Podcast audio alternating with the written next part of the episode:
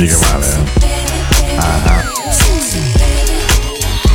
Ellie, uh, Just Got to Give It Up. Questa era una canzone di Marvin Gaye da, che fece il giro del mondo con un successo pazzesco quando uscì perché era veramente piena di groove, piena di, di, di, di intenzioni dance. Got to Give It Up era anche bellissimo il long play che la conteneva, che era Live at London Palladium, un doppio dal vivo di Marvin Gaye, davvero gradevole, forte, tosto, molto molto molto piacevole. Questa è la puntata di oggi, lunedì 14 giugno, questa è l'ultima settimana, 14-16 giugno e poi ci risentiamo a fine agosto, inizio settembre più o meno per il nuovo suono. E allora mh, mi sono abbastanza scervellato devo dire perché mi sono domandato molto come salutarvi, come volervi bene. E allora ho deciso di non saperlo e ho deciso semplicemente di seguire un pochino l'anima che avevo dentro dai però se avete una buona radio vi prego, vi prego, vi prego, vi prego. Ah you got to know just get on my way. Ben arrivati questa è Into the Night. Just come on baby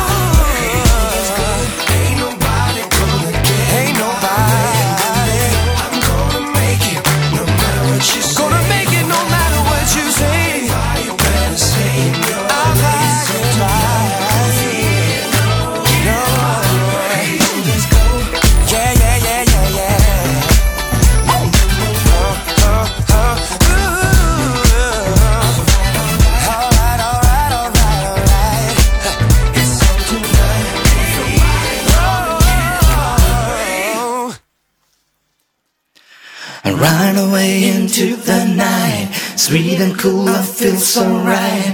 Music showed me right away, and now I know that this song will know. Lead me astray. I know that all I gotta do, all you gotta do is start yo into the night.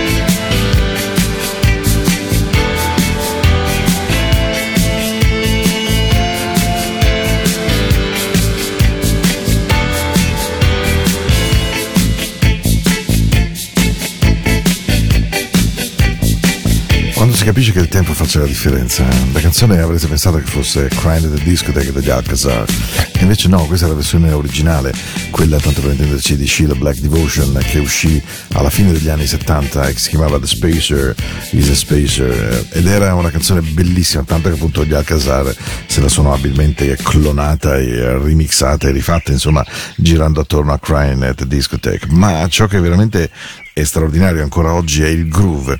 E Nile Rodgers nel 2008 decise appunto eh, di andare incontro a, a Shield and Black Devotion e visto il successo di Alcazar eh, decisero in un certo senso di riprendersi la paternità della canzone riportandola a galla, rifacendola vivere e dandole una dinamica che era adatta ai tempi creando ancora così poi secondo me più confusione perché evidentemente chi l'ascolta pensa che sia la copia degli Alcazar, invece è esattamente l'opposto.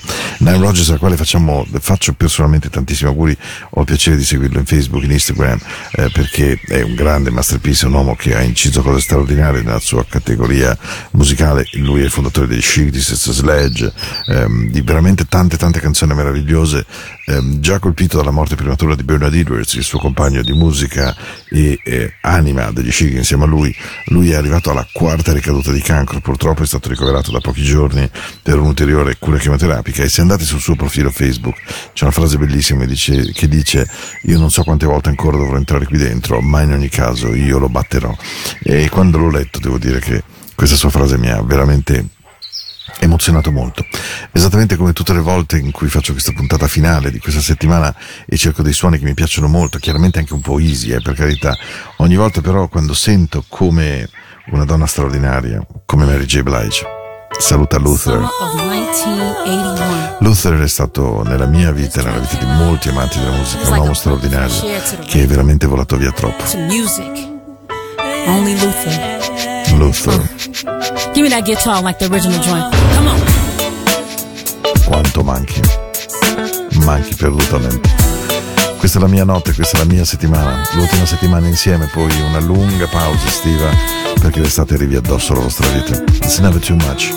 Tutte le volte che troverete qualcuno da amare, non sarà mai abbastanza. Amatelo. Myself, I don't want nobody else to ever love me. You are my shining star, my guiding light, my love fantasy. There's not a minute, hour, day, or night that I don't love you. You're at the top of my list, cause I'm always thinking of you. I still remember in the day that I was scared to touch you. How I spent my days dreaming, how to say I love you. You must have known that I had feelings deep enough to swim in.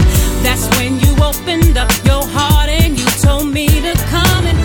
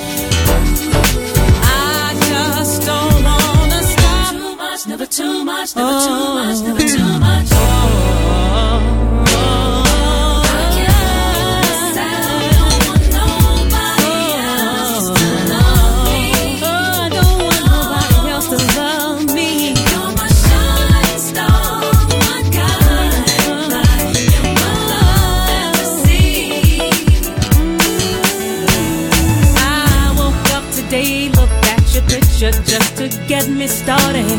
I called you up, but you weren't there, and I was broken hearted. Hung up the phone, can't be too late. The boss is so demanding. Opened the door up, and to my surprise, there you were standing. Well, who needs to go to work to hustle for another dollar?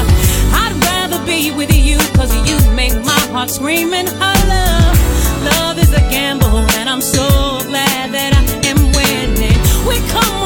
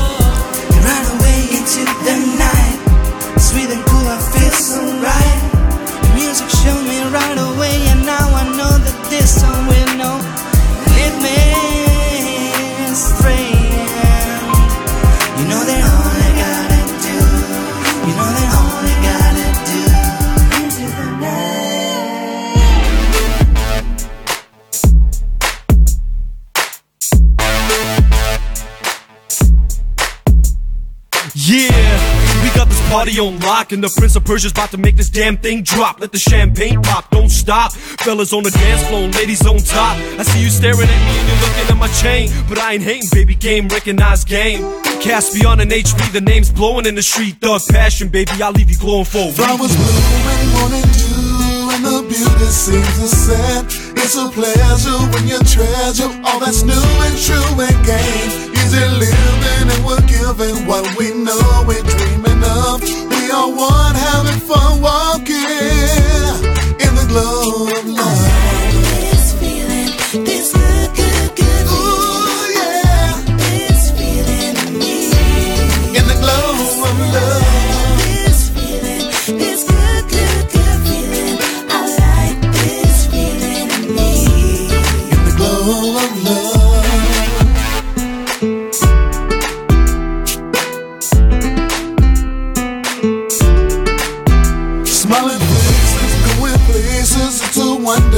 so clear.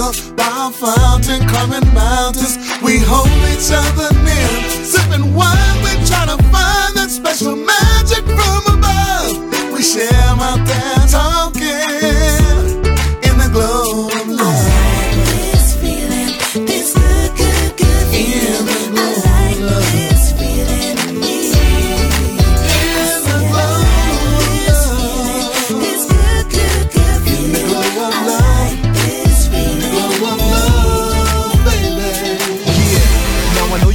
cat. Girl, ain't no love realer than that. First class trips, limousines, you and me in the back. All I want is your love, baby. How easy is that? Come closer, my playing days are over. I'm sick of looking over my shoulder. Shoulder. One chance, one mic, one life, one world, and I won't stop until I make you my girl.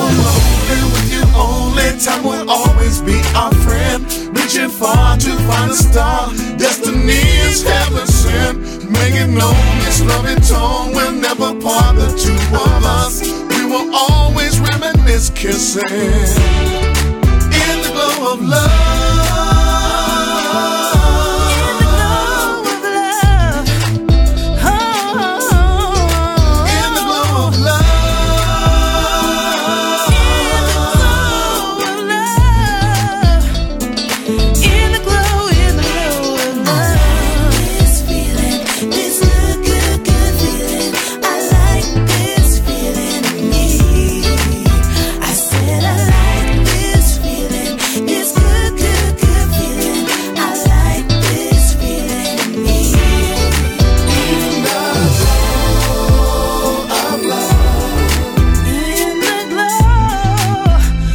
Love,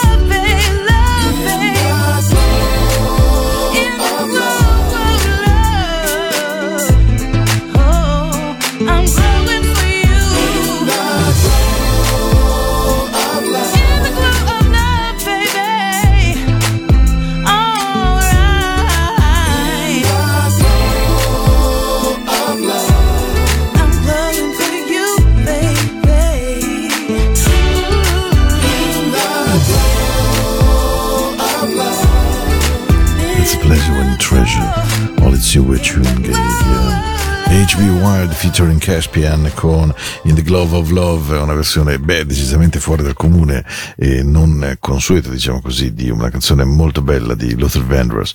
Allora, siamo all'appuntamento di Radio Ticino, siamo a Into the Night, eh, 14 di giugno, spazio delle 22.23, questo ancora una volta è l'ultima settimana insieme, dopo appunto ritorniamo e ritorno a settembre con voi, quindi anche nella replica di domenica dalle ehm, 22 alle 24 sono con voi e eh, credo che poi ci siano una proposta di repliche molto notturne delle puntate di tutta la stagione eh, che vi accompagnano appunto attraverso questa estate che vi auguro, beh vi auguro un'estate meravigliosa, ma, ma questa sarebbe una banalità a chi è che non augurerebbe, ma per meravigliosa intendo dire in cui riprenderci una serie di riti e di momenti nostri come abbracciarsi, baciarsi, volersi bene, passare serate a chiacchierare liberamente con qualche mascherina in meno è l'augurio più grande che vi possa fare. Non so quanto durerà, non so quanto ce lo potremo permettere, ma insomma finché questo è possibile lo voglio vivere con voi e ve lo auguro davvero di cuore. Una canzone che secondo me non ho mai, mai, mai, mai trasmesso da quando sono qui in radio, è incredibile che non l'abbia fatto, ma così è la vita, non è che ricordo proprio tutto, eh, fu negli anni, alla fine degli anni 70, la Philadelphia International Records decise di voler dare un manifesto, l'aveva già fatto un po' con Wake Up Everybody di Aaron Bevan The Blue Notes, ma qui lo fa in una maniera diversa perché parla di eh, segregazione razziale, di maltrattamento della popolazione di colore, parla di temi di ghetto e allora eh, prendono tutti gli artisti, quindi O.J. Aaron Bevan, Dexter Wonsel, Billy Paul, Three Degrees, Mother Father System Brothers Orchestra, veramente tutti, tutti, tutti, tutti e li fanno cantare in una canzone che passa la storia, che si chiama Let's Clean Up the Ghetto, i cui proventi appunto vanno a finanziare una fondazione che ancora oggi Kenny Gamble e Leon Huff tengono in vita e legata appunto ai problemi razziali, nella città che per definizione è una delle città più aperte invece degli Stati Uniti, come Philadelphia del resto. E questo è il risultato di quel tempo. Buon ascolto. Che sia una buona serata. E, e a seguire l'inglese di questa canzone, tanta roba. I was in New York City a few months ago, and the garbage and the trash men were on strike. I'm talking about the maintenance people for the city. What they were trying to do was they were trying to get a little more money, you know, get a little raise in pay. But at that particular time, the city was broke. They were about ready to declare default. I tell you, the garbage in some places was stacked up two, three stories high. At night, boy, at night it wasn't even safe to walk the street, you see, cause the rats, the roaches, and the water bugs, I mean, they were hustling, baby, trying to get something easy. And let me tell you something, it was stinking, boy, there was all kind of disease in there, you know? But it only brought to mind the fact that you can no longer depend on the man downtown to take care of business like he's supposed to, when he's supposed to. In order for us to get it like it's supposed to be, as far as cleanliness, you know, and safety, we got to get together and do it for ourselves. That's the only way it's going to be done. And you know what I'm talking about? Let me tell you what I mean.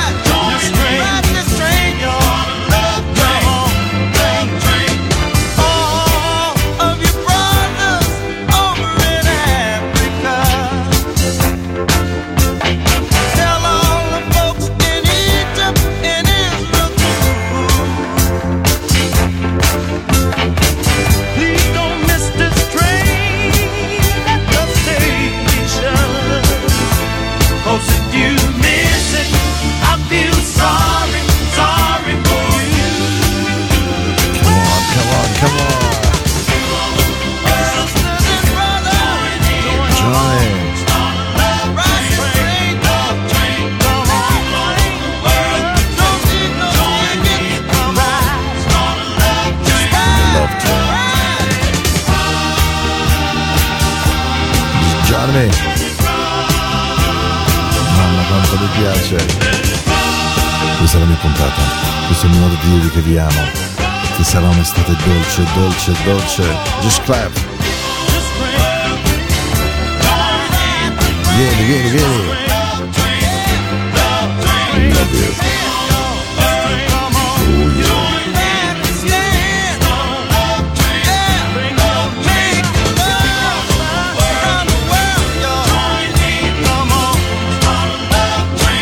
Certo che con la temperatura di ieri, mamma mia, eh, questo suono che sto per mettere di sottofondo sarebbe davvero benvenuto in qualche modo di notte per tirare un pochino il fiato. Eh. Eh, it's gonna be on Love Train, um, come on join for the ride to the Love Train, grande, grande, immenso successo degli OJs. Abbiamo bruciato 33 minuti di questa puntata e, mm, e mi sono venute in mente due o tre canzoni che voglio mettere, quindi corro, corro, corro, corro veloce. Una una che mi piace da impazzire, che avevo voglia di ascoltare questa notte. Ehi.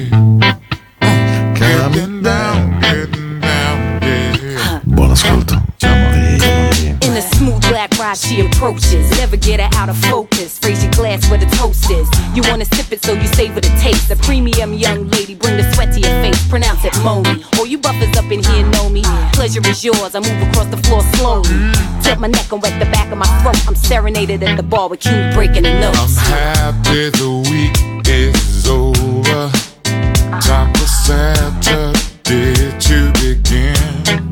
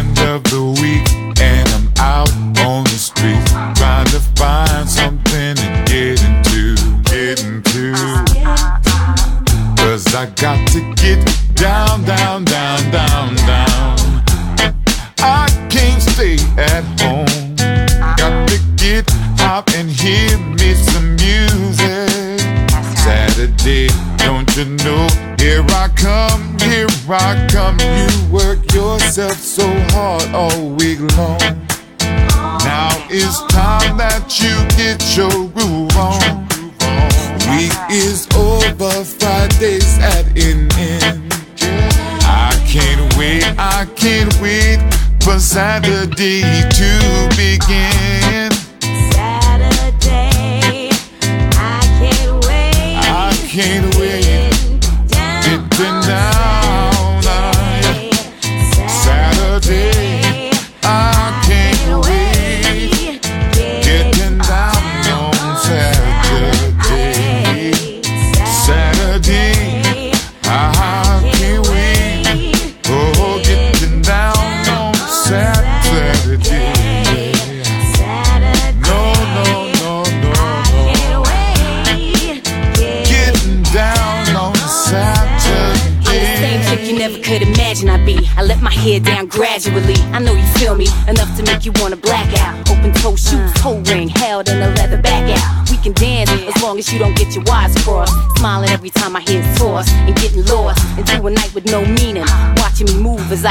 que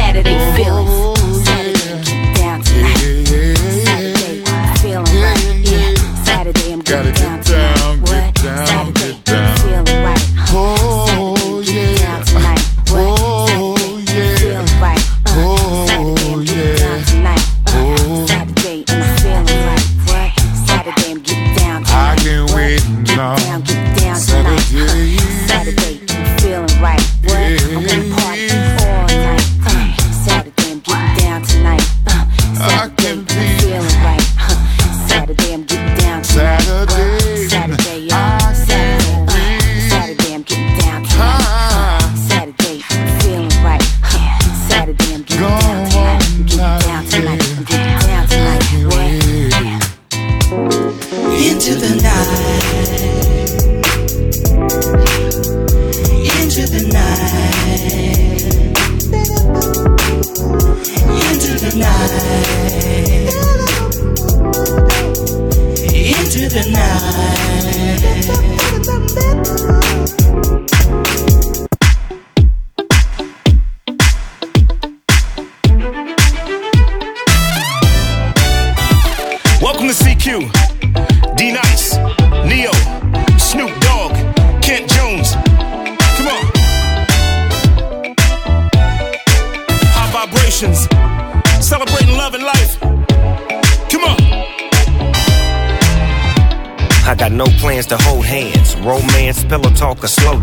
love a bitch over these bands? Anything can happen, but more closer to no chance. I keep one rubbing my back with both hands, another walking around with no pants. Panties only, get to know me. I like to be alone, but I'm never lonely. Look at dog, he look good, don't he? As I'm walking in, a hundred grand on me. Dark shades, getting head to some barcade. After that, we can part ways. I don't stick around for the stargaze.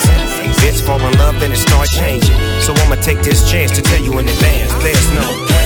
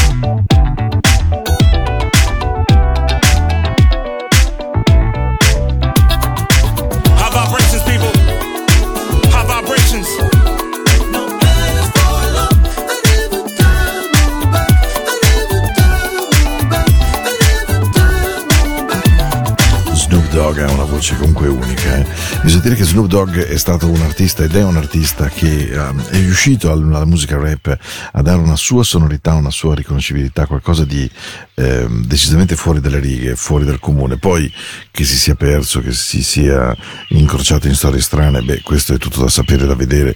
Sapete bene de, di alcuni difettucci di esistenza di questo santuomo, ma No Place for That era proprio una canzone bella, nuova, appena uscita anche con Neio e che ascolto sempre con grande gioia, esattamente come quella che viene tra poco. E in realtà ci mancano 18 minuti per stare insieme, non ho tanta voglia di chiacchierare troppo perché ho tanto buon suono che ho voglia di regalare a voi e mh, loro li amo moltissimo. Si chiamano After Seven, I Can't Go, tolto da loro The Best. Tune up, you're on ready there.